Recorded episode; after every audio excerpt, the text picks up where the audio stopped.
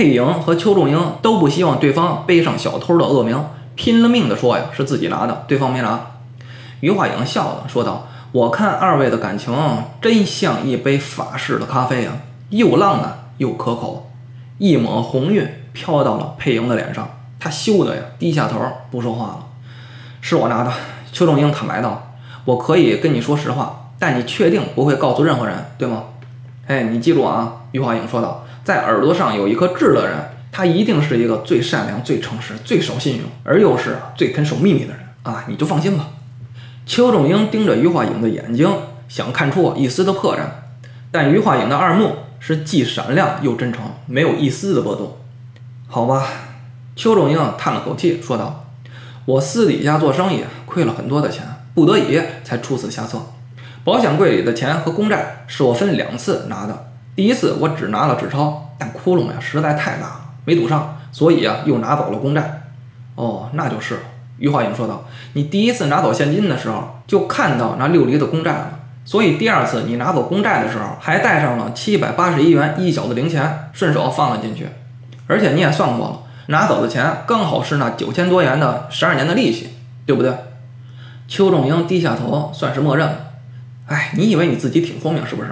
实则呀，这么做太危险了。余华影说呀：“你老师王俊熙能走到如今的地步。”他就果真会一直被纸人蒙蔽吗？而想不出是他身边的一个会算复利的人拿走的吗？邱仲英啊，沮丧地叹了口气：“我也是没办法呀，至少这样可以拖延久一点。日后赚到钱了，再换个方式还给他就是了。”嗨，我对你的想法没啥兴趣，但是我还想问你，你往保险柜里放进一个小纸人是几个意思呀？当然要放了。佩莹不耐烦地把话头接过来了。以王俊熙的性情，保险柜里无缘无故丢了那么多的钱，他能善罢甘休吗？哦，于化影看向佩莹，笑道：“你的意思是，王俊熙只要见到那枚可怕的小纸人，他就会善罢甘休了？奇怪，你有什么理由这么想呢？王俊熙和纸人之间的事儿，之前可没跟任何人说过呀。”佩莹一下子慌了手脚，顿时不知所措。最终啊，佩莹无奈地说道。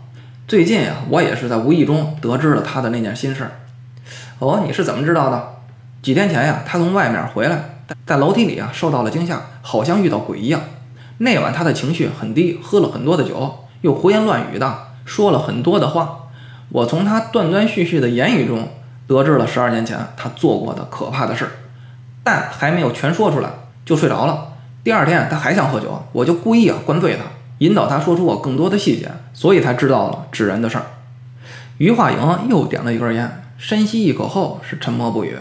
佩莹又急忙解释道：“我灌醉他呀，是因为担心他的病情，打听出他得病的病根儿。他不明原因的被吓成那副样子，我能不担心吗？”于化莹点了点头，表示理解。啊，确实，王先生也跟我说了，在楼梯上和玻璃棚里遇到的鬼的事儿，着实呀把他吓得够呛。所以说。于化英挑起二目，看向佩莹和邱仲英，问道：“那个鬼，确切的说，那个扮鬼的人，到底是谁啊？什什么鬼啊？”佩莹啊惊了一下，含糊其辞道：“我我怎么知道啊？你再想想，或许你知道呢。我不懂你的意思，你一定懂。我都告诉你了，我不知道，也没懂你什么意思呀。哎呀，好吧。”于化影啊耸了耸肩。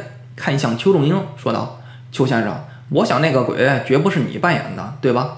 如果说一个人单凭化妆的技术，或是套上一个面具，就能变换成另外一个人的面目出来，除非发生在小说或者电影上，否则呀，我根本就不会相信。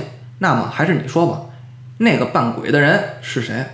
邱仲英偷瞄了一眼佩莹，打算呀征求她的意见，但见佩莹是二目如火，脸色涨红。邱仲英啊，就把脖子一缩，说道：“什么鬼不鬼的？我怎么会知道？我觉得吧，你是知道的。我为什么要知道啊？哦，对。”于化影恍然大悟地拍了一下脑门，说道：“你光顾着给那位鬼先生画人像，忘了请教他的名字了。所以说呀，你不认识不知道，也算人之常情。”邱仲英没否认，也没肯定，就是低着头不说话，有一种死猪不怕开水烫的意思。你爱咋说咋说。哎呦，看来啊都不想说啊，不过也好，一切事件的迷雾已经散了大半了。